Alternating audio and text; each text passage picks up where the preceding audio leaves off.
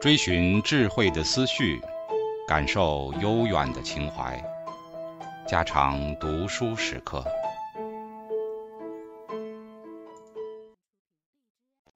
警告：慎入，非专业朗读，听后可能出现且不仅限于挺尸等严重不适，另切勿洗耳，以免污染水源。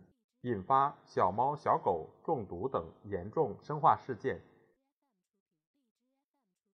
儿童抵御捕食者的适应器，捕食者很有可能是人类进化历史中反复出现的生存威胁。危险的食肉动物通常包括狮子、老虎、豹子和狼，还有诸如鳄鱼和巨蟒之类的爬行动物。虽然对于祖先们遭遇的捕食者的发生频率和受到的伤害的严重性，我们只能做些推测。但是从祖先头骨所受的损伤中可以发现，人类头骨上的穿孔等痕迹是和暴齿非常吻合的。这些证据表明，我们的祖先遭到捕食者攻击的事情时有发生。在现代社会中，一项对巴拉圭的阿基觅食者的研究表明，百分之六的人死于老虎的攻击，而百分之十二的人则是因被毒蛇咬伤而毒发身亡。考虑到这些潜在的危险因素，如果说自然选择没有在人类身上塑造出抵御捕食者的适应器，那就是十分奇怪的事情。尽管前面已经提到过，儿童会害怕动物，而且这种害怕很有可能是防御系统的一部分，但近期的研究一般集中于躲避捕食者所必须的信息加工机制。Barrett 及其同事认为，儿童至少需要三种技能：一，能对捕食者或危险动物进行分类，它是抵御捕食者的防御机制的基石；二，能推断捕食者是否有。吃被捕食者的动机或愿望，这种推断能用于预测捕食者的行为。比如，如果捕食者很饿，而且正看着被捕食者，那他很有可能会追赶并试图掠杀被捕食者。三，能理解和捕食者搏斗可能会导致死亡，能够理解死亡意味着儿童应该知道死去的被捕食者丧失了行动能力，而且这种能力的丧失是永久性的、不可逆转的。在一项非常有趣的研究中，Barrett 得出了这样的结论：三岁大的儿童就已经发展了对捕食者、被捕食者相遇事件的完整理解能力。来自现代的工业社会和传统的狩猎园艺社会的儿童都能自发地描述出捕食者和被捕食者相遇后的一系列事件，而且他们的描述非常符合实际的生态学模式，和传说或神话故事没有太大的联系。此外，儿童知道，当狮子咬死一个猎物后，该猎物再也不会活过来了，它不能吃，也不能跑了，死亡状态是永久的。有趣的是，这种对死亡的理解在儿童三到四岁时就已经发展完全了。总之，这项对儿童理解死亡的研究，还有上面对害怕、对蛇和蜘蛛的选择性视觉注意，以及对听觉偏向的研究，都表明人类已经进化了一系列的生存适应器。这些适应器能用来处理那些危及我们祖先生命的各种问题。栏目三点一关于害怕的适应性保守主义假设：焦虑障碍患者的一个共同特征是有一种过度概括化的趋势，即对某些物体或情境表现出过度的害怕。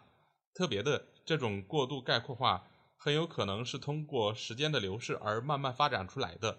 比如，一个广场恐惧症患者最开始只是害怕拥挤的人群。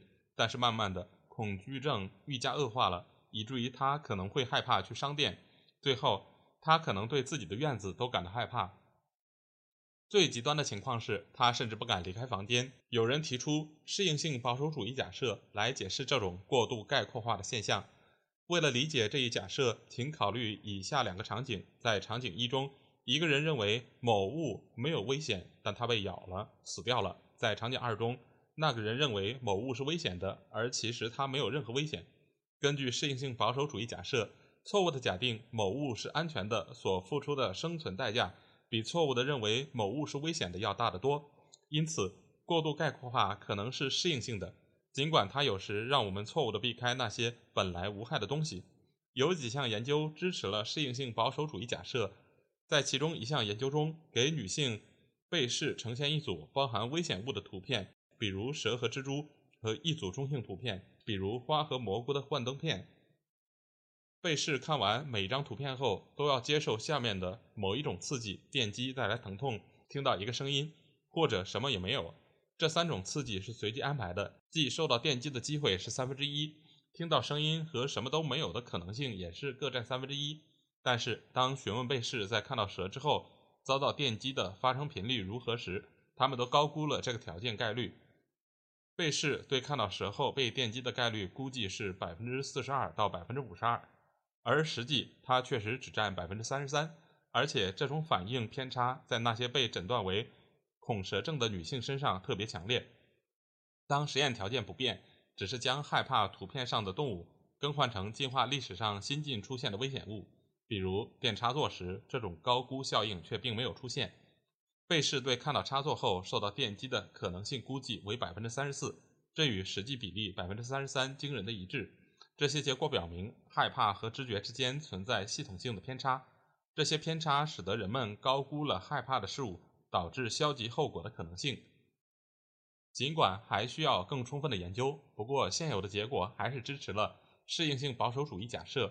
人们似乎布线好了，会对进化历史中的危险事物产生过度概括化的消极后果，而对新近出现的危险物则不会如此。害怕机制更倾向于加工那些能证实某种事物的危险性的信息，而这又能够维持或增强害怕反应。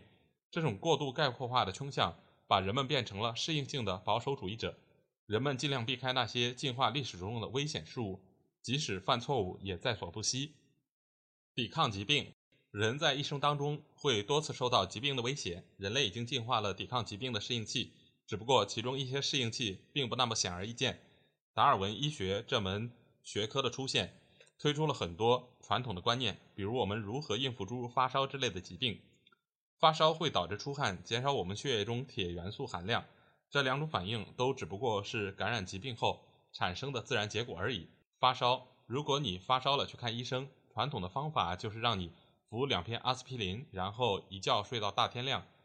每年数以百万计的美国人通过服用阿司匹林或其他药物来退烧，但是近期的研究却表明，这些退烧药可能会延长患病时间，因为发烧是一种自然的抵抗疾病的有效方式。当冷血蜥蜴生病后，它们通常会爬到一块滚烫的石头上去晒太阳。这种方法能够增高它们的体温，从而抵抗疾病。那些未能找到温暖的地方晒太阳的蜥蜴更有可能死去。研究者在兔子身上也同样发现了体温和疾病之间这种微妙关系。如果给兔子吃退烧药，那么患病的兔子不但没好，反而更容易死亡。在二十世纪早期，一位名叫 Julia 的医生就观察到了这种现象。在疟疾横行的地区，梅毒倒是很少发生。当时身患梅毒的人中，百分之九十九都会死去。有意的让梅毒患者染上疟疾，疟疾会产生发烧症状，最后有百分之三十的梅毒患者存活了下来。这一比例远远高于没有刻意染上疟疾的病人的康复率。很明显，疟疾产生的发烧症状有助于杀死致命的梅毒病菌。一项更新的研究发现，因水痘而发烧的儿童，如果服用镇痛退热剂的话，其患病的时间。比未服药的儿童几乎多了一天。在另一项研究中，研究者故意让被试感染感冒病毒，给一半被试服用退烧药，另一半只服用安慰剂，不包含任何活性物质的药片。结果与后者相比，前一半被试的鼻塞症状较为严重，抗体反应较差，而且感冒的康复时间略长一点。血液铁含量下降。我们知道铁元素是细菌的食物。细菌通过铁元素才能繁衍生息。很明显，人类已经进化了一种釜底抽薪的方式来饿死这些细菌。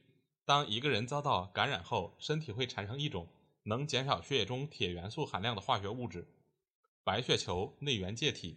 同时，人们自发地降低了含铁食物的摄入量，比如火腿和鸡蛋等。而且，不管摄入了多少铁元素，人体也会自发地降低对铁元素的吸收量。所以说。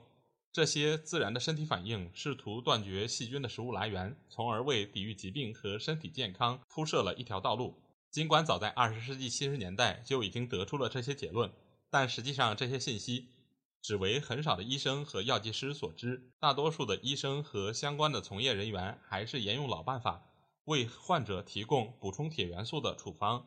其实，这与我们进化形成的抵抗疾病的方法是相矛盾的。在马赛人的部落中，不到百分之十的人所患的疾病是由阿米巴变形虫引起的。让其中一部分人服用补充铁元素的药品后，有百分之八十八的人病情反而加重了。索马里的游牧民族会自然地减少含铁食物的摄入量。当调查者试图更正这种做法，让他们服用含铁药物时，感染机会在一个月之内增加了百分之三十。在美国，老人和妇女常常通过服用含铁药物来克服这种血液铁含量降低的现象。其实，这种荒唐的做法只能增加他们的患病几率。总之，人类已经进化了自然的防御机制来抵御疾病，比如发烧和血液中铁含量下降等。如果人为的干扰这些机制的运作，试图退烧或提高血液铁含量的话，那将会对患者的康复更为不利。